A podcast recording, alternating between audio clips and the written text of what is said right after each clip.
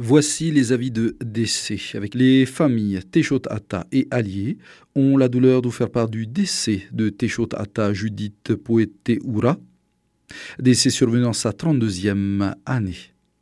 Son corps sera rapatrié sur le Fénois ce samedi 7 janvier à 22h.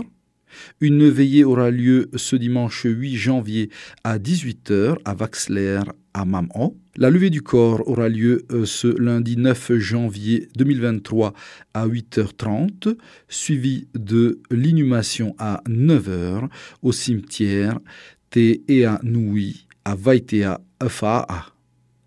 L'équipe de la première se joint à moi pour dire aux personnes touchées par ces disparitions nos sincères condoléances et que l'Éternel nous garde dans sa grande miséricorde.